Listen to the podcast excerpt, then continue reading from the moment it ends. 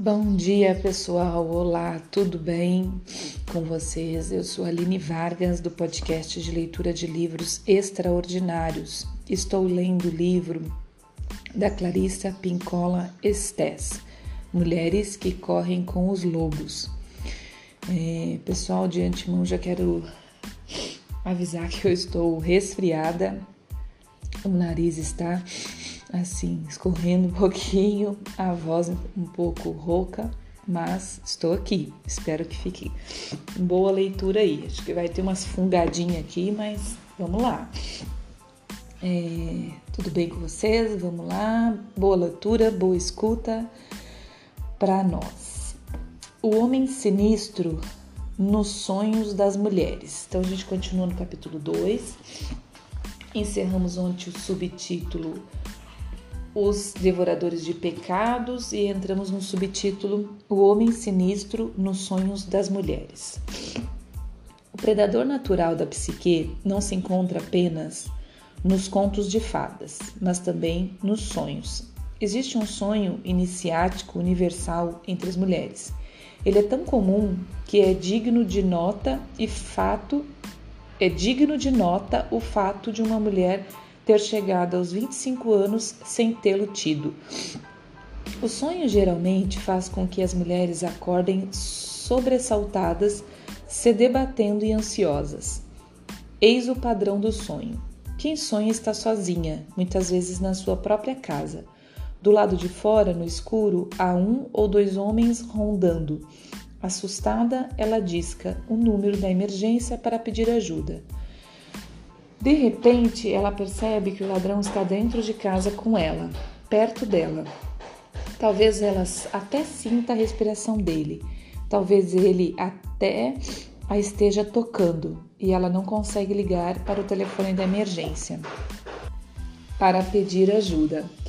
De repente, ela percebe que o ladrão está dentro de casa com ela, perto dela. Ah, não, peraí, pessoal, eu dei uma paradinha aqui e acabei Voltando, mas vamos seguir. Perto dela, talvez ela até sinta a respiração dela. Dele, desculpa. Talvez ele até esteja tocando e ela não consegue ligar para o telefone de emergência. Eu fui fechar a janela aqui por causa do barulho e voltei lendo novamente um pedaço, mas tudo bem. Então, ela acorda de repente com a respiração ruidosa, o coração batendo como um tambor descompassado. O sonho com um homem sinistro tem um forte aspecto físico. Ele muitas vezes é acompanhado de suores, movimentos violentos, respiração difícil, aceleração dos batimentos cardíacos e às vezes de gritos e gemidos de medo. Poderíamos dizer que o criador do sonho desistiu de enviar mensagens sutis à sonhadora e agora manda imagens que abalam o sistema nervoso e o sistema nervoso autônomo abalam o sistema nervoso lógico e o sistema nervoso autônomo da sonhadora, comunicando assim a urgência da questão. Os o ou os antagonista ou antagonistas nesse sonho com o um homem sinistro são geralmente, nas palavras das próprias mulheres, terroristas, estupradores, bandidos, nazistas de campo de concentração, saqueadores, assassinos, criminosos, homens desagradáveis, pervertidos, ladrões. Existem diversos níveis para a interpretação de um sonho deste tipo, dependendo das circunstâncias da vida e dos dramas interiores que envolvem quem sonha.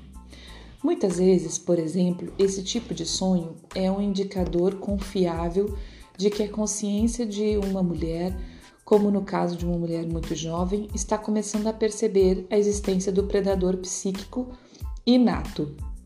Entre, em outros casos, o sonho é um arauto. A mulher que sonha acabou de descobrir ou está a ponto de descobrir e de começar a liberar, liberar uma, função, uma função cativa e esquecida da sua psique.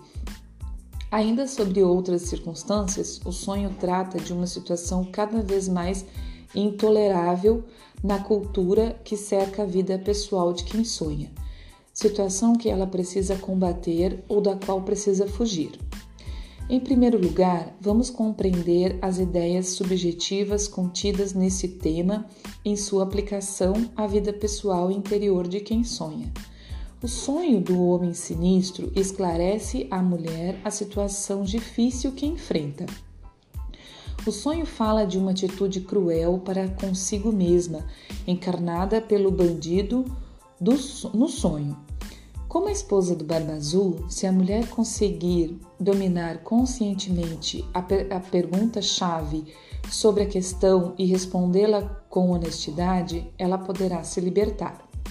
Então, os agressores, os que espreitam e os predadores da psique exercerão pressão muito menor sobre ela. Eles serão relegados a uma camada distante do inconsciente. Lá, ela poderá lidar com eles com cuidado, em vez de no meio de uma crise. Um homem sinistro do, nos sonhos de mulheres aparece quando é iminente uma iniciação, uma mudança psíquica de um nível de conhecimento e de comportamento para outro nível mais maduro e mais cheio de energia. Esse sonho ocorre àquela que ainda será iniciada, bem como aquelas que já estão veteranas de diversos ritos de passagem, pois sempre existe uma iniciação a mais. Não importa a idade atingida pela mulher, não importa quantos anos se passem, ela tem muitas ou ela, ela tem outras idades, outros estágios e outras primeiras vezes à sua espera. É isso que se resume a iniciação. Ela cria uma abertura através da qual a pessoa se prepara para passar de modo a alcançar um novo modo de ser e de conhecer. Os sonhos são portais, entradas, preparações e ensaios para o próximo passo da consciência da mulher, para o dia seguinte no seu processo de, individualização. Portanto, uma mulher poderia sonhar com o predador quando suas circunstâncias psíquicas estão excessivamente inertes ou complacentes. Poderíamos dizer que o sonho ocorre para provocar uma tempestade na psique para que algum trabalho vigoroso possa ser realizado.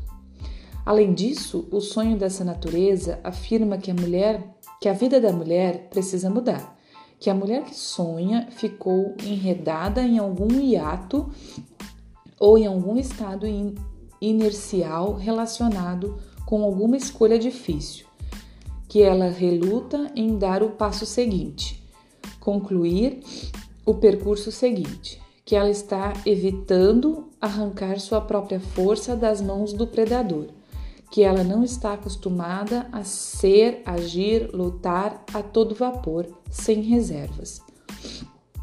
Ainda mais, os sonhos com o homem sinistro são também companhias de campainhas, desculpa, campainhas de alarme, recomendando que prestemos atenção a algo que se desencaminhou radicalmente no mundo exterior, na vida pessoal ou na cultura coletiva. A psicologia tradicional apresenta, por total omissão, uma tendência a segregar a psique humana do relacionamento com a terra onde vivem os seres humanos, a isolá-la do conhecimento das etiologias culturais do mal-estar e do desassossego, bem como apartar a psique das políticas e procedimentos que modelam as vidas interiores e exteriores dos, dos seres humanos. Como se aquele mundo exterior não fosse tão surrealista, não fosse tão carregado de símbolos, não tivesse tanto impacto e influência sobre a alma de cada, de cada um quanto o tumulto interior.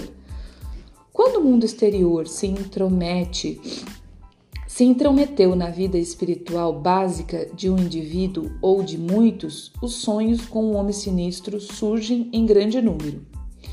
Então vocês viram que ela falou aqui, né? Que a psicologia tradicional é, apresenta omissão em relação às tendências da nossa psique com o relacionamento, é, com a relação, né?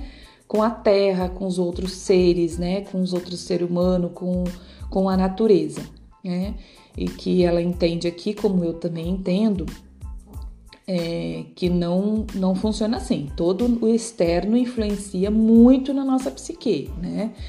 É, a gente está vivendo neste momento um dos momentos mais, mais é, como é que eu vou te dizer, que mais influenciam, né? Que está influenciando. A nossa geração está vivendo é, um momento que influencia demais a nossa psique. Todo o medo que está instalado lá fora é, está instalado aqui dentro também. Então, tudo que tem lá fora tem aqui, tudo que tem no externo, no, no pequeno tem no, né, tem no micro, tem no macro. Então, o, o, horror está lá fora, está aqui na minha psique, está nas minhas células, está em todo canto, né? O medo, o medo da morte, o medo da doença, o medo do fracasso, o medo da falta de dinheiro, falta do que comer, o medo de perder pessoas queridas. Então, tudo isso está lá fora, está aqui na minha psique, está nas minhas células. Então, está no micro, está no médio e está no máximo, né? No macro. Nada está separado, tá, gente? Então, é, é importante a gente saber isso e pensar isso. Quando o mundo exterior se intrometeu na vida espiritual básica de um indivíduo ou de muitos, os sonhos com um homem sinistro surgem em grande número. Eu já li essa parte, mas fui ler de novo. Para mim, foi fascinante poder reunir sonhos de mulheres expostas a alguma aflição decorrente de algo para mim, foi fascinante poder reunir sonhos de mulheres expostas a alguma aflição decorrente de algo de errado na cultura externa, como por exemplo das mulheres que viviam perto da poluente fundição de York City. E Darro, Idaho, acho que é isso. Sonhos de mulheres extremamente conscientizadas envolvidas em atitudes de natureza social e de proteção ambiental, como por exemplo las guerrilhas camponeras, camponeras, irmãs guerreiras no sertão de Quebrada na América Central, mulheres nos, nos confrádios de Satúrios, Satúrios nos Estados Unidos e defensoras dos direitos civis em Latino Country Todas têm muitos sonhos com o um homem sinistro. Em termos gerais, haveria a impressão de que, para as sonhadoras ingênuas ou desinformadas, esses sonhos representariam um alarme de despertador. Rola, preste atenção. Você está correndo perigo é para aquelas que e para aquelas que já estão conscientizadas e engajadas em atividades de natureza social, o sonho com o homem sinistro seria quase um estimulante para lembrar a mulher o que ela está enfrentando, para incentivá-la a continuar forte, vigilante e a prosseguir com seu trabalho. Portanto, quando as mulheres sonham com o predador natural, nem sempre se trata exclusivamente de uma mensagem sobre a vida interior. Às vezes é uma mensagem sobre os aspectos ameaçadores da cultura em que vivemos. Quer se trate de uma cultura limitada, porém brutal, no escritório, dentro da própria família, na área da sua comunidade, quer seja tão ampla quanto uma cultura religiosa ou nacional. Como se pode ver, cada grupo e cada cultura parecem também ter seu próprio predador natural da psique. E, a partir da história, observa-se a ocorrência de períodos nas culturas durante os quais o predador é identificado com uma soberania absoluta, que ele, que ele é permitida desculpa, que lhe é permitida, até que as pessoas que discordam se transformam numa maré controlável. Até que as pessoas que discordam se, se transformam numa maré incontrolável. é, embora uma grande vertente da psicologia dê ênfase às causas familiares na angústia dos seres humanos, o componente cultural tem o mesmo peso, pois a cultura é a família da família.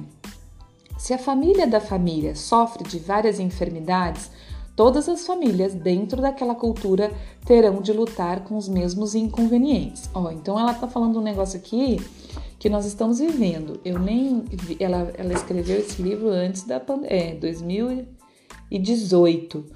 Então, olha só que interessante. É o que eu falei antes, né? É, a sociedade é a família da família, né? Então ela fala aqui: se a família da família sofre de várias enfermidades, todas as famílias dentro daquela cultura terão de lutar com os mesmos inconvenientes. Então foi exatamente o que eu disse. Nós estamos todos lutando ou todos com medo, todos assustados, todos com a psique é, descontrolada, né? Sofrendo da nossa psique é, com as enfermidades da sociedade, que é o Covid, as mortes, a falta de dinheiro, os problemas financeiros, a falta de comida, as pessoas desempregadas, então estamos todos sofrendo disso, né? Por mais que não esteja na minha casa, é, que, que as pessoas né, estejam é, em, em, posições, é, é, como é que fala, privilegiadas, né, que, que, que, que estão tendo seu sustento, não tiveram grandes perdas nem familiar, né, de pessoas, nem de financeira, mas a gente sofre junto, né? A gente vive isso em sociedade. Então é isso que ela está falando aqui. Há um ditado que diz que a cultura cura. Se a cultura tem essa propriedade medicinal, as famílias aprendem a curar. Elas lutarão menos, serão mais reparadoras, ferirão muito menos, serão muito mais gentis e carinhosas. Numa cultura dominada pelo predador, toda nova vida que precisa nascer, bem como toda velha vida que precisa partir, é incapaz de se movimentar e a vida espiritual dos seus cidadãos sofre um congelamento, tanto pelo medo quanto pela inani inanição espiritual. Inanição. Gente, olha que importante isso que ela falou aqui. Para encerrar, eu vou parar de ler porque já deu nosso tempo, mas eu preciso falar isso. Olha o que ela falou. Eu vou ler de novo e depois comentar.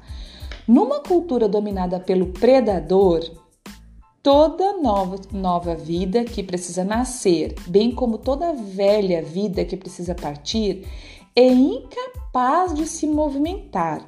E a vida espiritual dos seus cidadãos sofre um congelamento, tanto pelo medo quanto pela inanição espiritual. Olha isso, gente. Então, brasileiros do meu coração, alguém aí consegue falar quem é o nosso predador? né? Eu acho que temos muitos, mas é... gente, é tão importante a gente se unir, se unir quanto, quanto é, contra os predadores. É, se a gente for enumerar, a gente vai aqui muito tempo, né? Mas eu acho que tem alguns principais. E esses principais está muito relacionada a nossas governanças, sabe? Muito relacionada. E, e, e outra, ao que, ao que se está fazendo, né? Dessa polarização. A gente precisa acordar, sabe? Acordar e olhar que o meu, o meu vizinho, o meu parente, o meu, o meu semelhante não é meu inimigo. Não é, sabe, gente? A gente precisa mesmo dar as mãos é, e olhar que somos todos parte de um mesmo universo e que se a gente se polarizar, quem vai vencer é quem está querendo essa polarização quem está provocando essa polarização. Tem muita gente provocando essa polarização porque eles ganham, eles ganham dinheiro, eles ganham poder com a polarização do, da sociedade, porque nós, unidos num só, por mais, gente, eu não estou falando que todo mundo vai pensar igual, eu não estou falando que todo mundo vai ter as mesmas escolhas partidárias, políticas, religiosas, é, é, é, sexuais. Eu não estou falando que vamos ser todos iguais, até porque não existe como ser iguais e pensar iguais. Eu estou falando é se unir é, no que no diferente. é por é entender que o meu diferente, que o diferente do outro completa o meu, né? E, e, e, pensarmos mesmo juntos, porque se a gente se unir, nós temos tanta força, gente, tanta força, que a gente consegue tudo que, que for de bom. E por isso o, o poder, né? O, o quem está no poder, o quem, quem almeja o poder, quer tanta polarização. Porque se a gente se polarizar, a gente não tem força. Agora, se a gente unir, tem força. A gente tem muita força na união, entendeu? União faz a força, já sempre se disse isso. Então é isso, gente. Não é todo mundo pensar igual e todo mundo querer uns querer dominar os outros no pensamento. Ah, não, para eu te ajudar ou para eu te dar a mão, você precisa acreditar igual a mim. Não, gente, não é isso. É respeitar o outro no que o outro pensa e mesmo assim dar a mão. Todo mundo para um ideal maior. A gente precisa pensar nesse ideal maior. Qual é o ideal maior? É a, a o sustento garantido para a população, é o trabalho garantido para a população, é, é a vida espiritual garantida para a população, é a vida é, é, familiar, é, de escolhas garantida para a população. É, sabe, gente, é poder andar, é não ficar paralisado. É isso que é a nossa, o nosso ideal principal não é a minha escolha é, individual é, somente. É o coletivo mesmo, é isso que vai fazer nós sermos saudáveis. Se eu andar sozinha, eu não vou ser saudável. Não adianta, não adianta eu andar sozinha e não e não pensar no todo. Na, na natureza, a, a natureza é unida e nós fazemos parte da natureza. Uma coisa está relacionada à outra. Como eu já falei aqui, é, numa outra leitura, não me lembro se foi deste livro, nosso corpo, né, nossas células, estão todas relacionadas e, e, cooperam. Se uma célula estiver doente, a gente sabe o que acontece, a gente adoece, né? As outras todas adoecem ao seu entorno. É, então, e nós somos uma célula da sociedade, cada um de nós, como somos uma célula da natureza, como uma árvore ali fora é uma célula, como um animal é uma célula da natureza. Então, se um adoece, se a natureza adoece, nós adoecemos. E se nós adoecer, o resto todo adoece também. Então é isso, gente.